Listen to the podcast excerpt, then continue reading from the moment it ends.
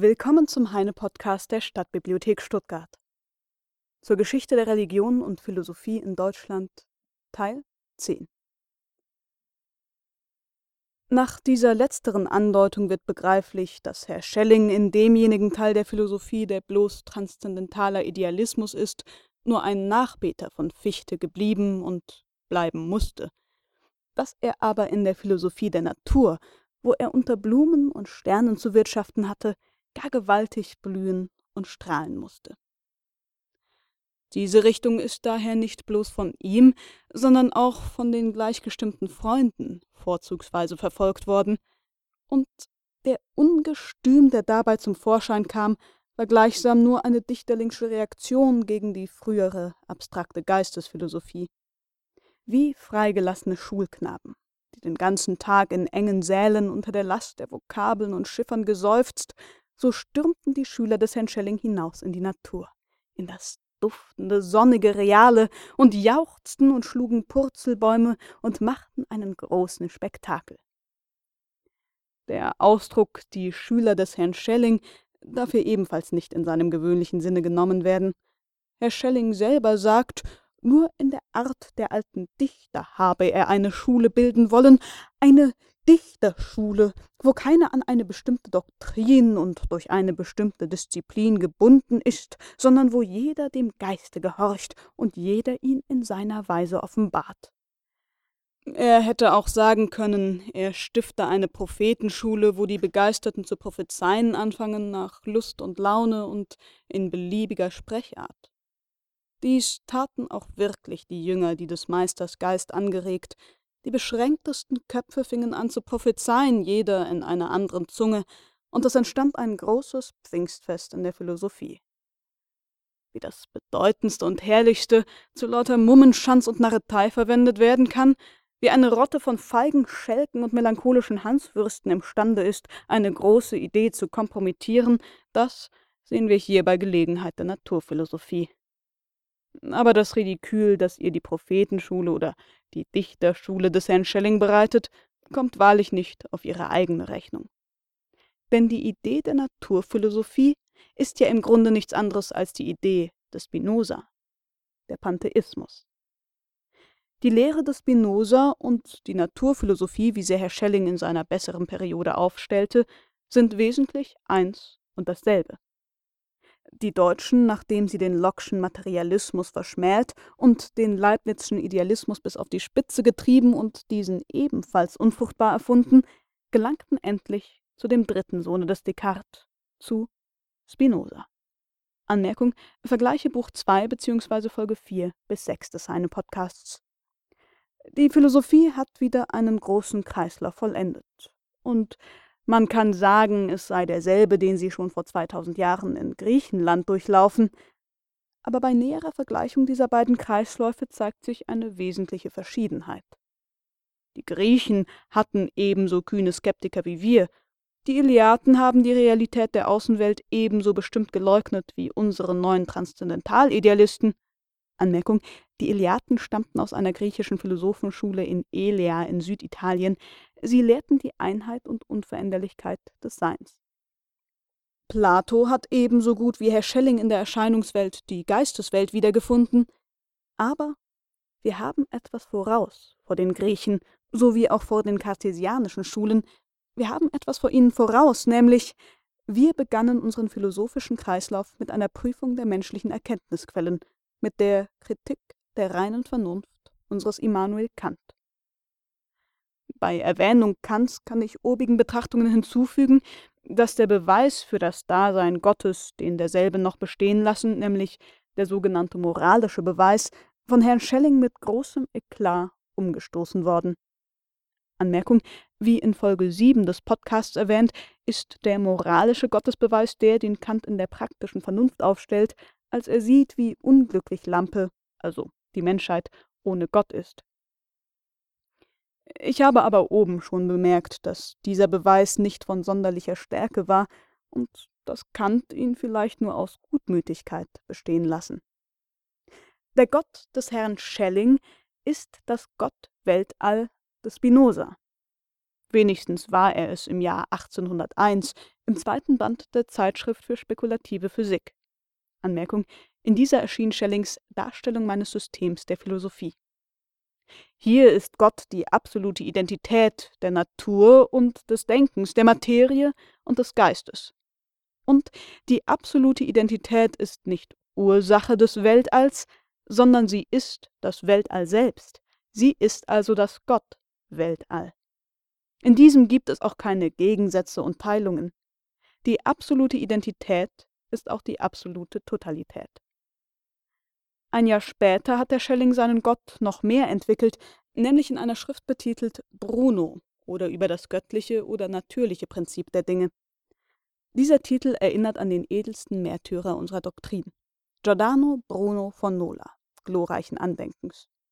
Anmerkung: Giordano Bruno war ein italienischer Theologe, Philosoph und Astronom des 16. Jahrhunderts. Seine Ansicht war, dass der Weltraum unendlich groß und ewig andauernd sei. Für diese Ansichten wurde er auf dem Scheiterhaufen verbrannt. Die Italiener behaupten, Herr Schelling habe dem alten Bruno seine besten Gedanken entlehnt, und sie beschuldigten ihn des Plagiats. Sie haben Unrecht, denn es gibt kein Plagiat in der Philosophie. Anno 1804 erschien der Gott des Herrn Schelling endlich ganz fertig, in einer Schrift betitelt Philosophie und Religion. Hier finden wir in ihrer Vollständigkeit die Lehre vom Absoluten. Hier wird das Absolute in drei Formeln ausgedrückt.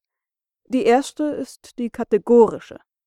Das Absolute ist weder das Ideale noch das Reale, weder Geist noch Materie, sondern es ist die Identität beider.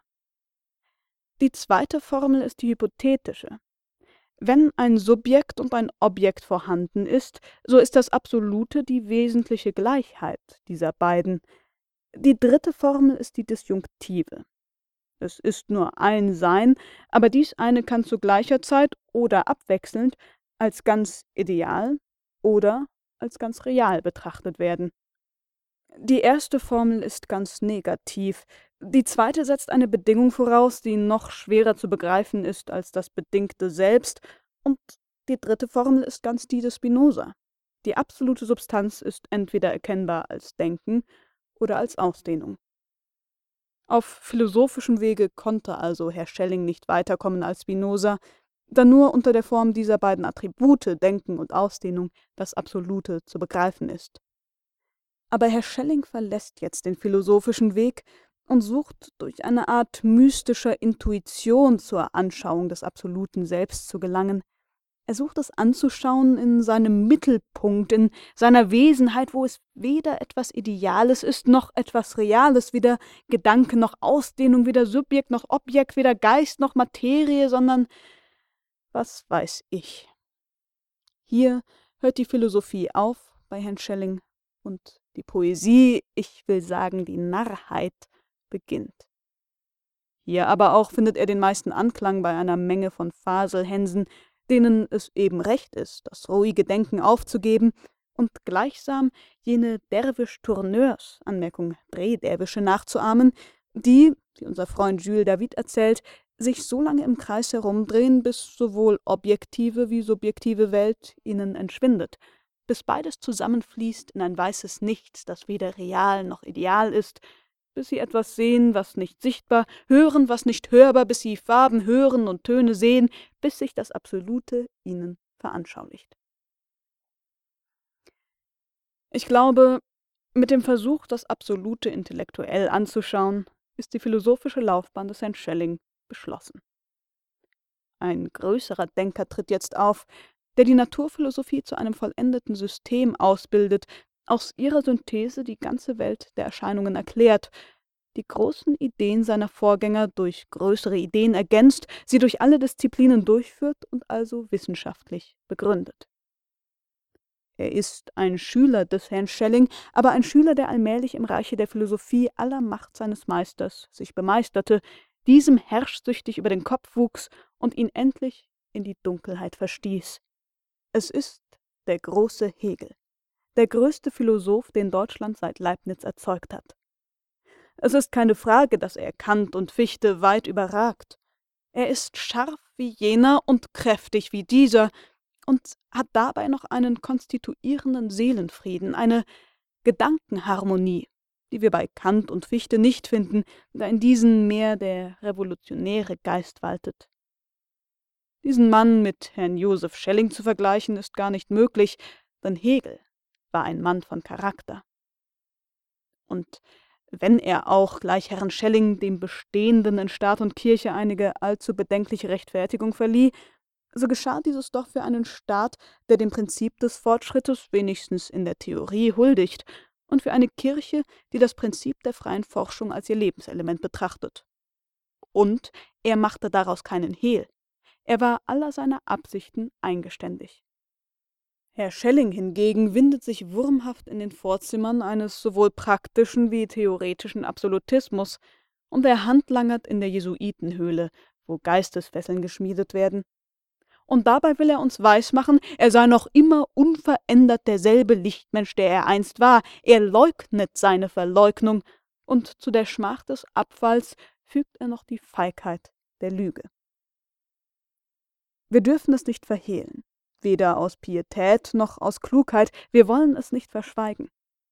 Der Mann, welcher einst am kühnsten in Deutschland die Religion des Pantheismus ausgesprochen, welcher die Heiligung der Natur und die Wiedereinsetzung des Menschen in seine Gottesrechte am lautesten verkündete, dieser Mann ist abtrünnig geworden von seiner eigenen Lehre, er hat den Altar verlassen, den er selber eingeweiht, er ist zurückgeschlichen in den Glaubensstall der Vergangenheit. Er ist jetzt gut katholisch und predigt einen außerweltlichen persönlichen Gott, der die Torheit begangen habe, die Welt zu erschaffen. Mögen immerhin die Altgläubigen ihre Glocken läuten und Kyrie eleison singen ob solcher Bekehrung. Es beweist aber nichts für ihre Meinung. Es beweist nur, dass der Mensch sich dem Katholizismus zuneigt, wenn er müde und alt wird, wenn er seine physischen und geistigen Kräfte verloren, wenn er nicht mehr genießen und denken kann. Auf dem Todbette sind so viele Freidenker bekehrt worden, aber macht nur kein Rühmens davon. Diese Bekehrungsgeschichte gehört höchstens zur Pathologie und würde nur schlechtes Zeugnis geben für eure Sache. Sie bewiesen am Ende nur, dass es euch nicht möglich war, jene Freidenker zu bekehren, solange sie mit gesundem Sinne unter Gottes freien Himmel umherwandelten und ihrer Vernunft völlig mächtig waren.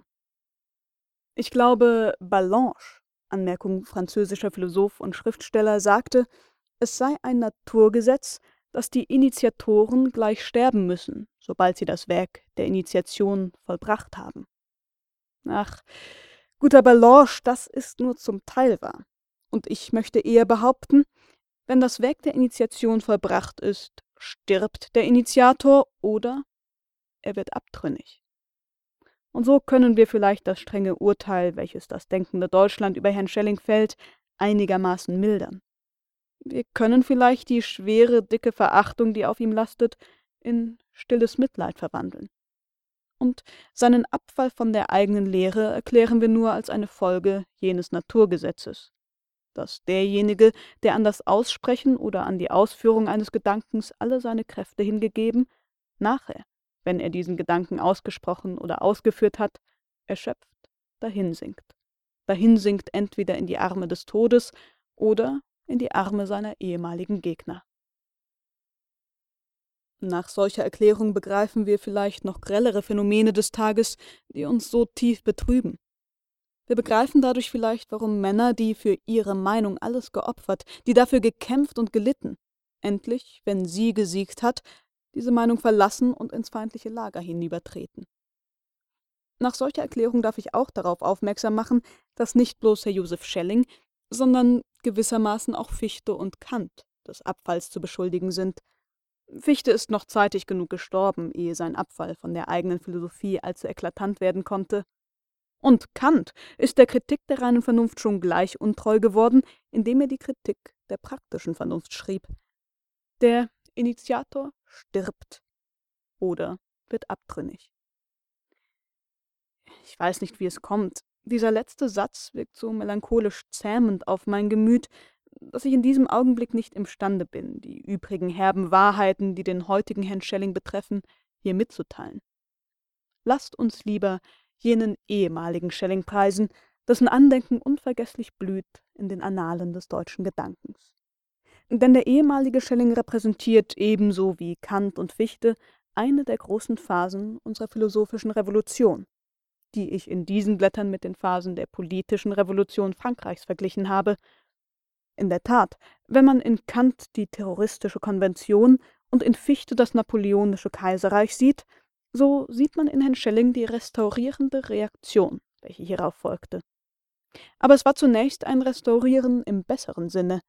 Herr Schelling setzte die Natur wieder ein in ihre legitimen Rechte, er strebte nach einer Versöhnung von Geist und Natur, er wollte beide wieder vereinigen in der ewigen Weltseele.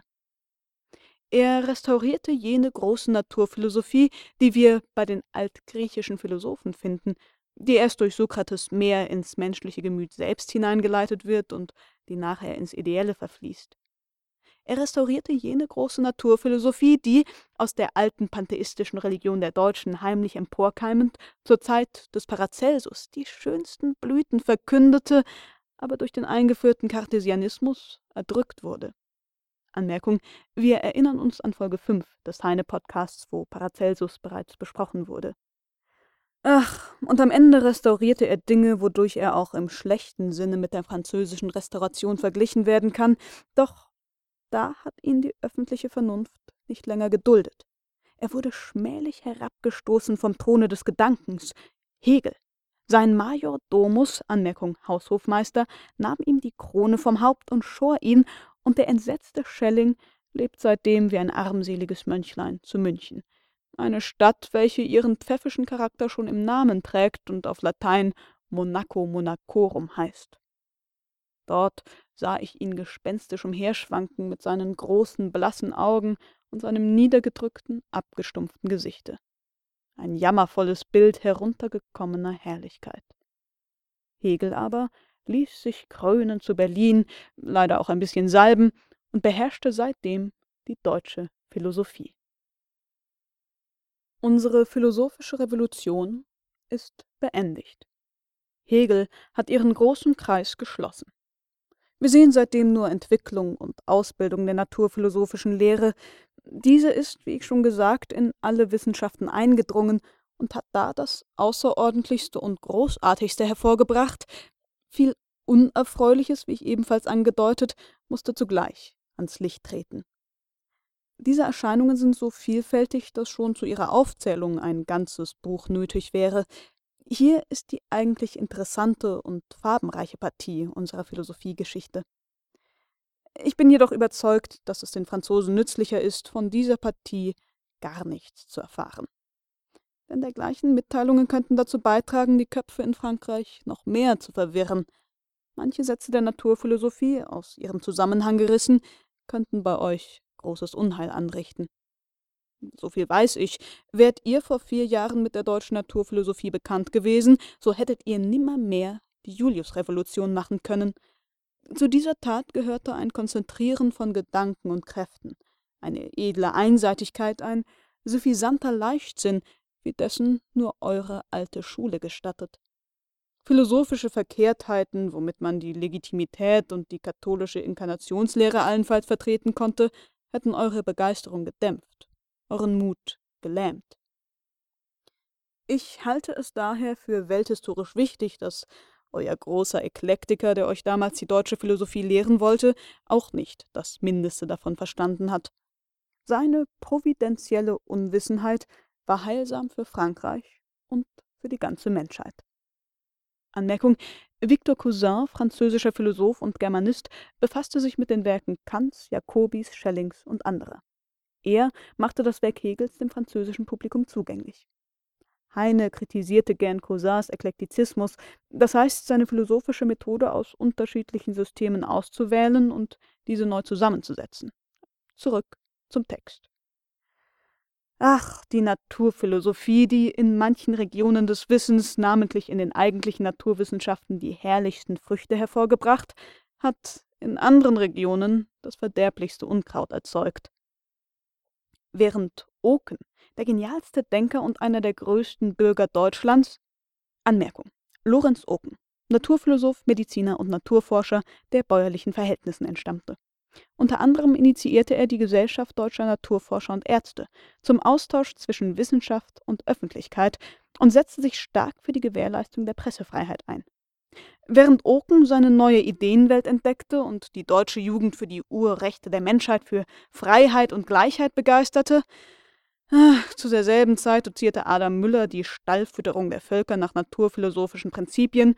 Zu derselben Zeit predigte Herr Görres den Obskurantismus des Mittelalters nach der naturwissenschaftlichen Ansicht, dass der Staat nur ein Baum sei und in seiner organischen Gliederung auch einen Stamm, Zweige und Blätter haben müsse, welches alles so hübsch in der Korporationshierarchie des Mittelalters zu finden sei. Zu derselben Zeit proklamierte Herr Steffens das philosophische Gesetz, wonach der Bauernstand sich von dem Adelstand dadurch unterscheidet, dass der Bauer von der Natur bestimmt sei zu arbeiten, ohne zu genießen, der Adlige aber berechtigt sei zu genießen, ohne zu arbeiten. Ja, vor einigen Monaten, wie man mir sagt, hat ein Krautjunker in Westfalen, ein Hans Narr, ich glaube, mit dem Zunamen Haxthausen, eine Schrift herausgegeben, worin er die königlich-preußische Regierung angeht, den konsequenten Parallelismus, den die Philosophie im ganzen Weltorganismus nachweist, zu berücksichtigen und die politischen Stände strenger abzuscheiden, denn wie es in der Natur vier Elemente gäbe, Feuer, Wasser, Luft und Erde, so gäbe es auch vier analoge Elemente in der Gesellschaft, nämlich Adel, Geistlichkeit, Bürger und Bauern. Anmerkung über die Grundlagen unserer Verfassung von Werner Freiherr von Haxthausen. Wenn man solche betrübenden Torheiten aus der Philosophie emporsprossen und zu schädlichster Blüte gedeihen sah, wenn man überhaupt bemerkte, dass die deutsche Jugend, versenkt in metaphysischen Abstraktionen, der nächsten Zeitinteressen vergaß und untauglich wurde für das praktische Leben, so mussten wohl die Patrioten und Freiheitsfreunde einen gerechten Unmut gegen die Philosophie empfinden, und einige gingen so weit, ihr als einer müßigen, nutzlosen Luftfechterei ganz den Stab zu brechen. Anmerkung: Der komplette restliche Text wurde in Deutschland von der Zensur gestrichen. Wir werden nicht so töricht sein, diese Malkontenten ernsthaft zu widerlegen. Die deutsche Philosophie ist eine wichtige, das ganze Menschengeschlecht betreffende Angelegenheit, und erst die spätesten Enkel werden darüber entscheiden können, ob wir dafür zu tadeln oder zu loben sind, dass wir erst unsere Philosophie und hernach unsere Revolution ausarbeiteten. Mich dünkt, ein methodisches Volk wie wir musste mit der Reformation beginnen, konnte erst hierauf sich mit der Philosophie beschäftigen und durfte nur nach deren Vollendung zur politischen Revolution übergehen. Diese Ordnung finde ich ganz vernünftig. Die Köpfe, welche die Philosophie zum Nachdenken benutzt hat, kann die Revolution nachher zu beliebigen Zwecken abschlagen. Die Philosophie hätte aber nimmermehr die Köpfe gebrauchen können, die von der Revolution, wenn diese ihr vorherging, abgeschlagen worden wären. Lasst euch aber dessen nicht bange sein, ihr deutschen Jakobiner. Die deutsche Revolution wird darum nicht milder und sanfter ausfallen, weil die kantische Kritik, der fichtische Transzendentalidealismus und gar die Naturphilosophie derselben vorausging. Durch diese Doktrinen haben sich revolutionäre Kräfte entwickelt, die nur des Tages harren, wo sie hervorbrechen und die Welt mit Entsetzen und Bewunderung erfüllen können. Es werden Kantianer zum Vorschein kommen, die auch in der Erscheinungswelt von keiner Pietät etwas wissen wollen und erbarmungslos mit Schwert und Beil den Boden unseres europäischen Lebens durchwühlen, um auch die letzten Wurzeln der Vergangenheit auszurotten. Es werden bewaffnete Fichtianer auf den Schauplatz treten, die in ihrem Willensfanatismus weder durch Furcht noch durch Eigennutz zu bändigen sind. Denn sie leben im Geiste. Sie trotzen der Materie, gleich den ersten Christen, die man ebenfalls weder durch leibliche Qualen noch durch leibliche Genüsse bezwingen konnte.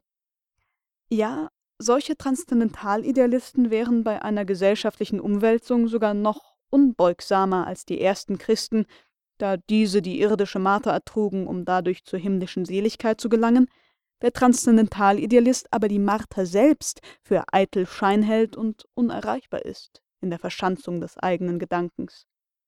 Doch noch schrecklicher als alles wären Naturphilosophen, die handelnd eingriffen in eine deutsche Revolution und sich mit dem Zerstörungswerk selbst identifizieren würden.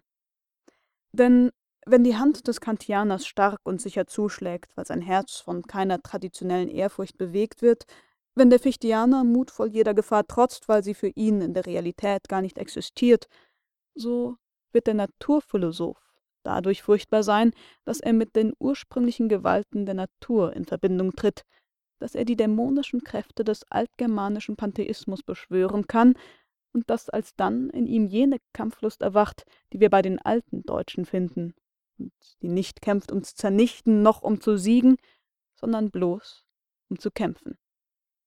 Das Christentum, und das ist sein schönstes Verdienst, hat jene brutale germanische Kampflust einigermaßen besänftigt, konnte sie jedoch nicht zerstören, und wenn einst der zähmende Talisman das Kreuz zerbricht, dann rasselt wieder empor die Wildheit der alten Kämpfer die unsinnige Berserkerwut, wovon die nordischen Dichter so viel singen und sagen.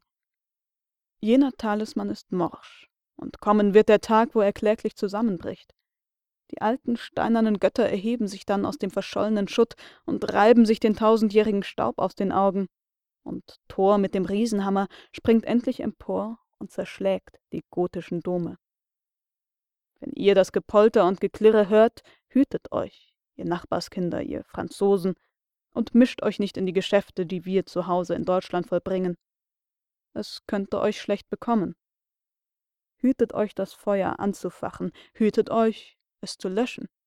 Ihr könntet euch leicht an den Flammen die Finger verbrennen.